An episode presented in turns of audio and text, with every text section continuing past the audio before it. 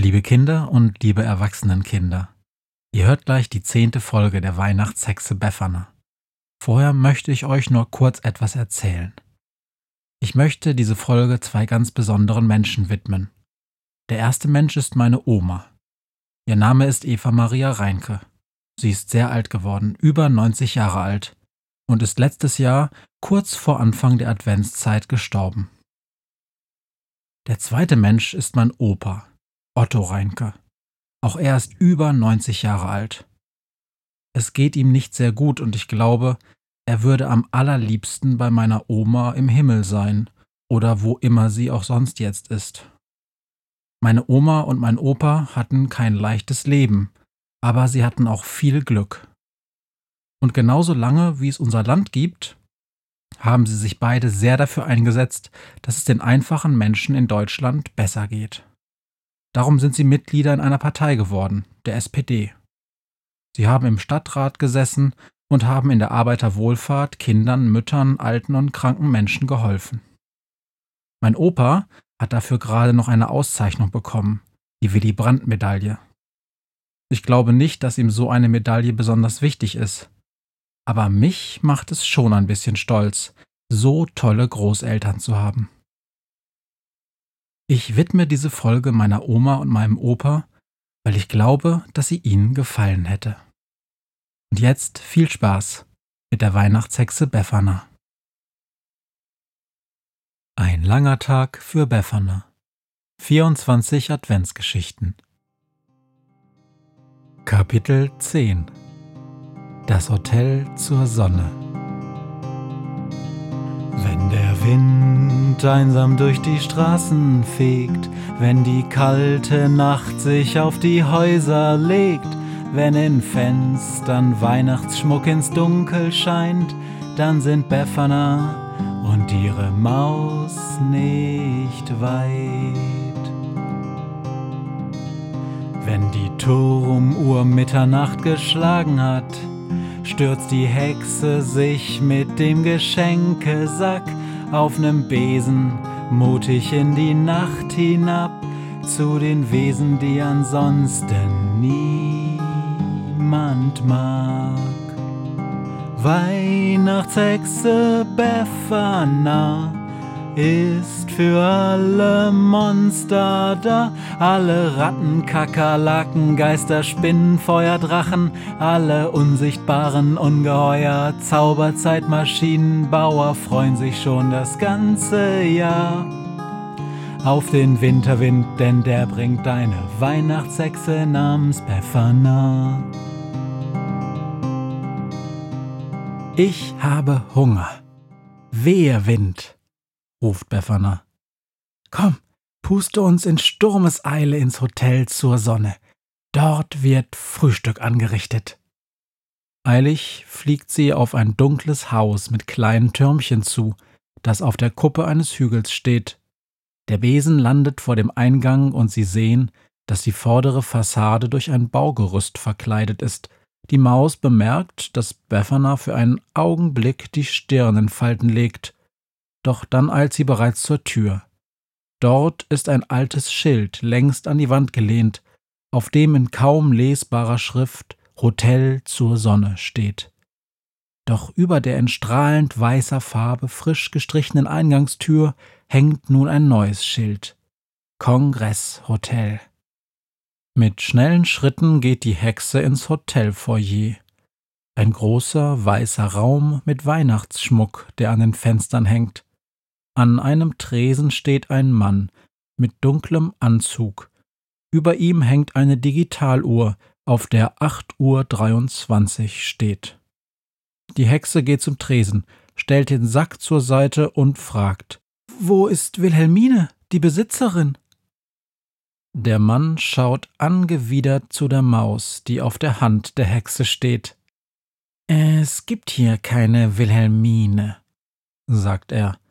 Dieses Haus ist im Besitz der Messe- und Touristik Holding. Und wenn Sie Frau Weber meinen, die dies Haus hier bis vor ein paar Wochen führte, die ist jüngst verstorben. Übrigens. Mit seinem kleinen Finger deutet er auf die Reportermaus.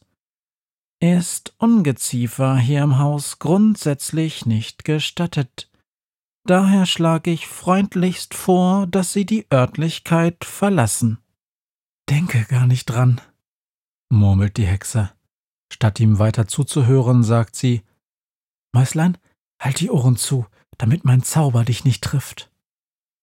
Die Maus klappt ihre Ohren runter, sieht, dass Befana den Mund bewegt und dass der Mann erstarrt. Die Hexe deutet auf die Ohren. Kannst sie wieder öffnen. Der bewegt sich nicht vom Fleck. Und ohne auf den Mann, der wie ein Denkmal starr am Tresen steht, zu achten, geht die Hexe auf die Tür zur Treppe zu. Komm, sagt sie, aber ihre Stimme zittert leicht. Im ersten Stock befindet sich der Frühstückssaal.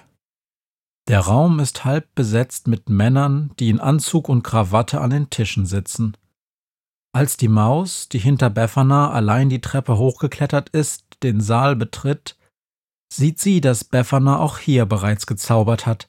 Kein Mensch bewegt sich, alle blicken starr auf ihre Teller, halten regungslos die Kaffeetassen oder Brötchen in der Hand. Hier ist ein guter Platz, sagt Befana und geht zu einem Tisch direkt an einem großen Fenster. Dass bereits ein Mann dort sitzt, ist ihr egal. Sie nimmt ihm seine Tasse aus der Hand und setzt sich dann direkt auf seinen Schoß, als sei er lediglich ein Polsterkissen für den Stuhl. Die Maus läuft hinterher, und als sie auf den Tisch springt, sieht sie, wie der Hexe Tränen über beide Wangen laufen. Wilhelmine Weber war mir eine gute Freundin, sagt sie.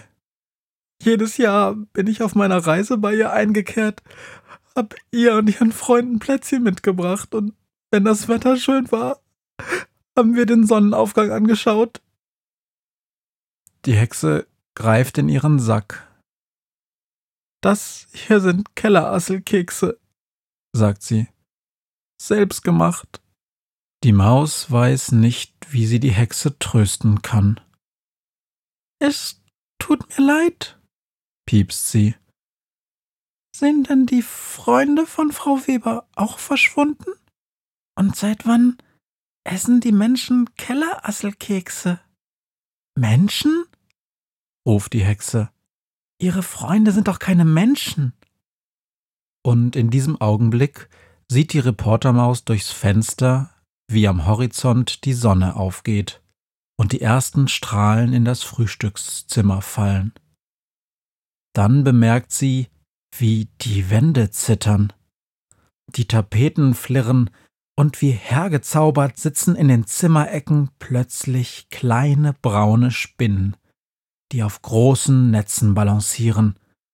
Da verzieht sich Beffanas Gesicht zu einem Lächeln.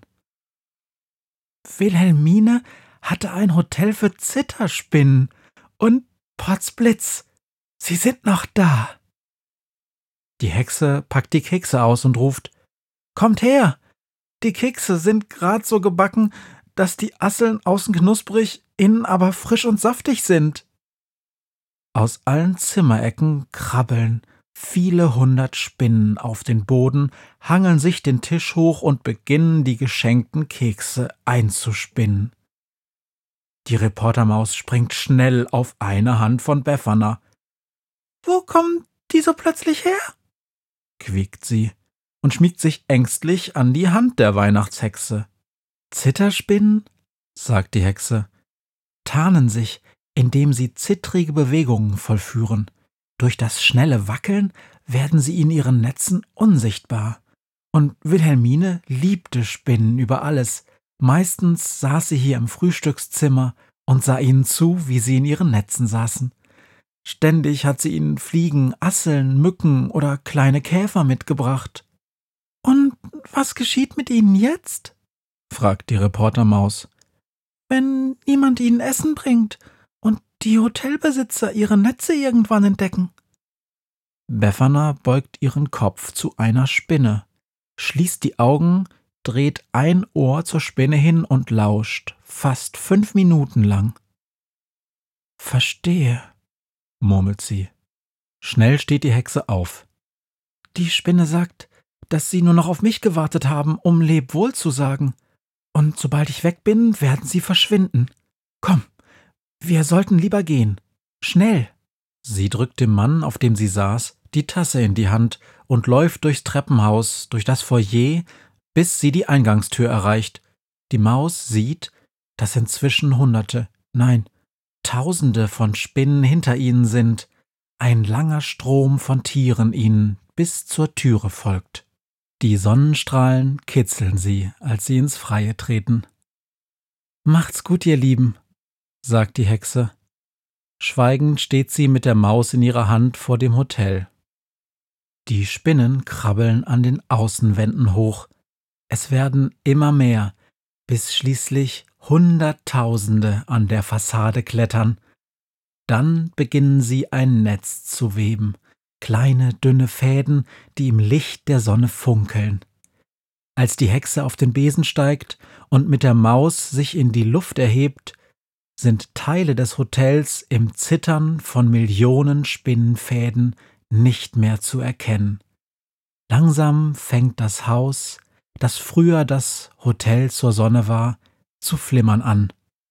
Und dann verschwindet es.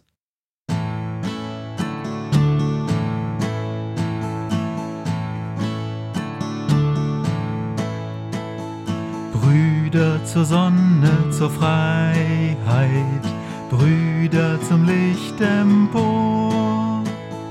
Hell aus dem dunklen Vergangenen leuchtet die Zukunft hervor. Hell aus dem dunklen Vergangenen leuchtet die Zukunft hervor.